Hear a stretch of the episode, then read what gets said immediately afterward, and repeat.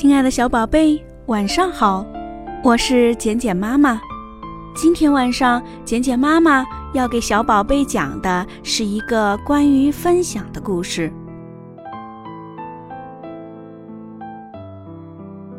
当当熊一路走着，一路哼着歌，走着走着，他发现自己身后跟着只兔子。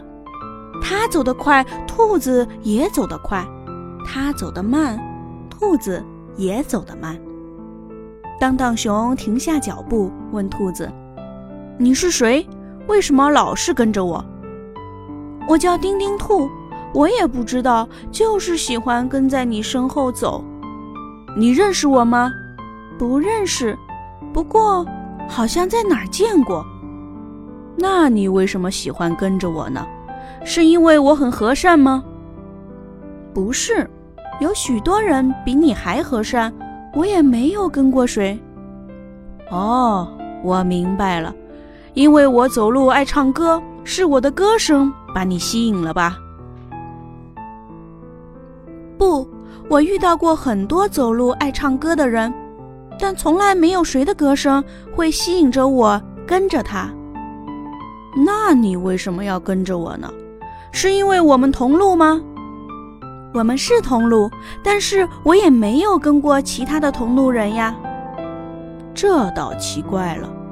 当当熊仔细看了一下丁丁兔，请问你喜欢什么？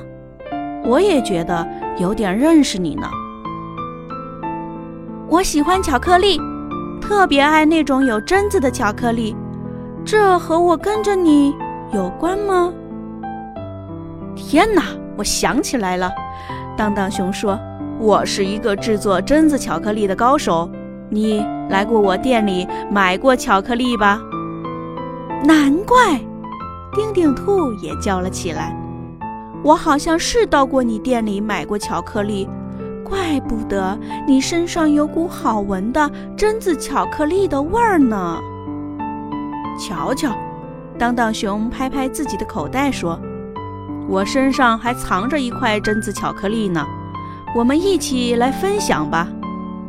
当当熊拿出这块大大的榛子巧克力，把它一分为二。